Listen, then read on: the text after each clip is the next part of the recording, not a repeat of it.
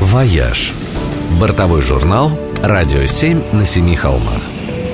Привет, с вами Ольга Яковина. Ну что, поздравляю вас! Сегодня начинается Масленица, а это значит, что зима наконец-то прощается с нами и желает нам приятного полета. Забавно, каждый раз, когда февраль подходит к концу, вся Европа начинает сходить с ума и веселиться так, как будто начинается не весна, а апокалипсис, и надо успеть оторваться напоследок. Карнавальная лихорадка трясет всю Европу. Даже хладнокровные скандинавы и сдержанные британцы ведут себя как мартовские коты. Финны, например, устраивают Калевала-карнавал с факельными шествиями и бешеными плясками вокруг костров. А в Англии масленица зовется Pancake Day. И в этот день возле Тауэра устраивают блинные гонки. Участники бегут эстафету, подбрасывая блинчики на сковородках. Но веселее всех в Европе с зимой прощаются немцы. Они вообще называют сезон карнавалов «Фастнахт» пятым временем года. Начинается это время в январе и продолжается до Великого Поста, достигая своего апогея в Масленичную неделю. В каждом немецком городе свои карнавальные традиции, костюмы и правила. Но, пожалуй, самое разудалое веселье устраивают в Кёльне. Здешний карнавал по размаху не уступает бразильскому. Начинается все в бешеный понедельник, когда по городу начинают разъезжать карнавальные процессии.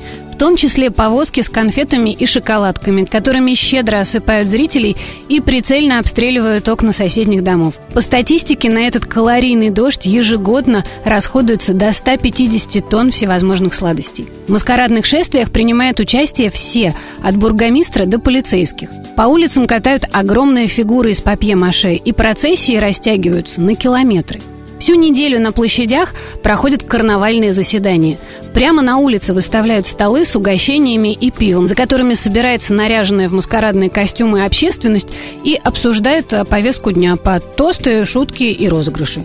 К сессии этого уличного парламента может присоединиться любой желающий. Каждый карнавальный день имеет свое название и свои традиции. Но лично мне больше всего нравится «Бабе четверг», когда все женское население Кёльна и примкнувшие к ним туристки берут штурмом ратушу и захватывают таким образом власть в городе.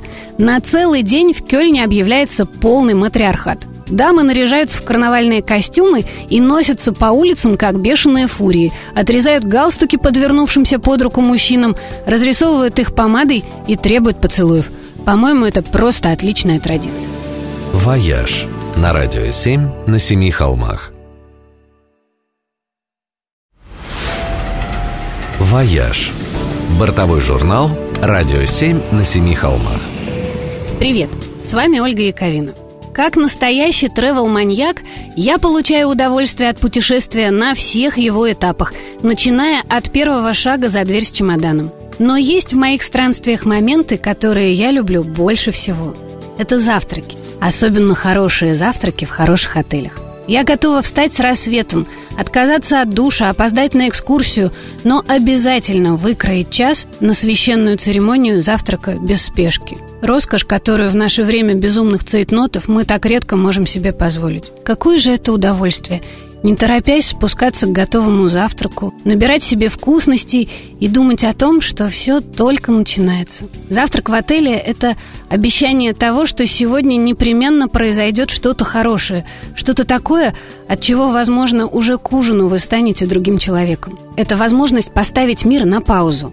Я так люблю это ощущение, что, признаюсь, иногда его симулирую. Когда так складываются обстоятельства, что я долго не могу никуда уехать, я прихожу на воскресный бранч в какой-нибудь хороший отель в Москве и представляю себе, будто я здесь только туристка и впервые вижу этот город.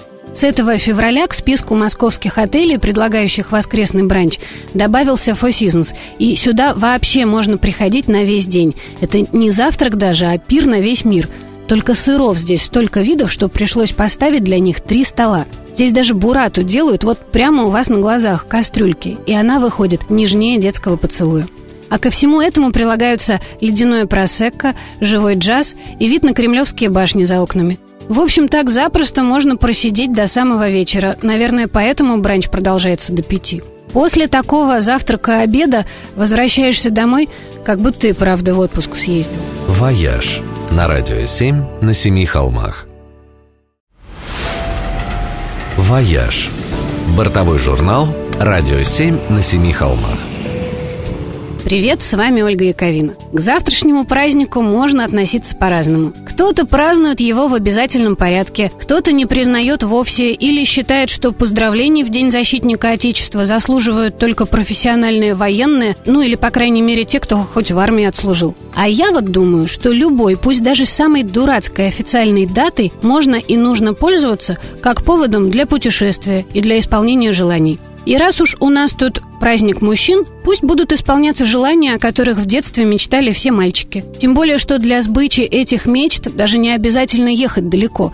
В большинстве случаев хватит небольшого тура в ближайшее Подмосковье. Вот, скажем, мечта покататься на настоящем боевом танке или БТР вполне реализуема. Причем на нем можно не только прокатиться, но даже лично порулить боевой машиной, пострелять и устроить краш-тест для каких-нибудь подобранных на свалке старых «Жигулей». Есть несколько компаний, которые организуют такие военно-приключенческие туры. Ваш мальчик не хотел быть танкистом, а хотел быть летчиком? Тогда отправляйте его в небо. Будет рулить не танком, а самолетом маленьким легким яком, цесной или даже реактивным истребителем. И на последнем можно даже попробовать самому исполнить пару фигур высшего пилотажа. Ну, под контролем инструктора, конечно. Ну, а несбывшимся десантникам можно подарить возможность прыгнуть с парашютом в тандеме с инструктором или тренировочный полет в аэродинамической трубе. Это когда могучий поток воздуха позволяет без всяких парашютов испытать то, что чувствует скайдайвер во время свободного падения. А если неба мало, не мелочитесь. Дарите космос. Правда, МКС сейчас туристов не принимает, но есть и более доступные возможности. Правда, дешевле они только в космическом масштабе. Например, полет в стратосферу на реактивном истребителе МиГ-29. Такое предлагают в Нижнем Новгороде на авиационном заводе «Сокол». Самолет поднимается на высоту 18 километров. Оттуда уже видно, что Земля – это круглая планета, а небо над головой уже не голубое, а космически черное. Ну и в качестве бонуса фигуры высшего пилотажа на сверхзвуковой скорости, а на закуску бреющий полет над аэродромом на сверхмалой высоте в 10 метров. Тоже совершенно незабываемое впечатление. «Вояж» на радио 7 на семи холмах.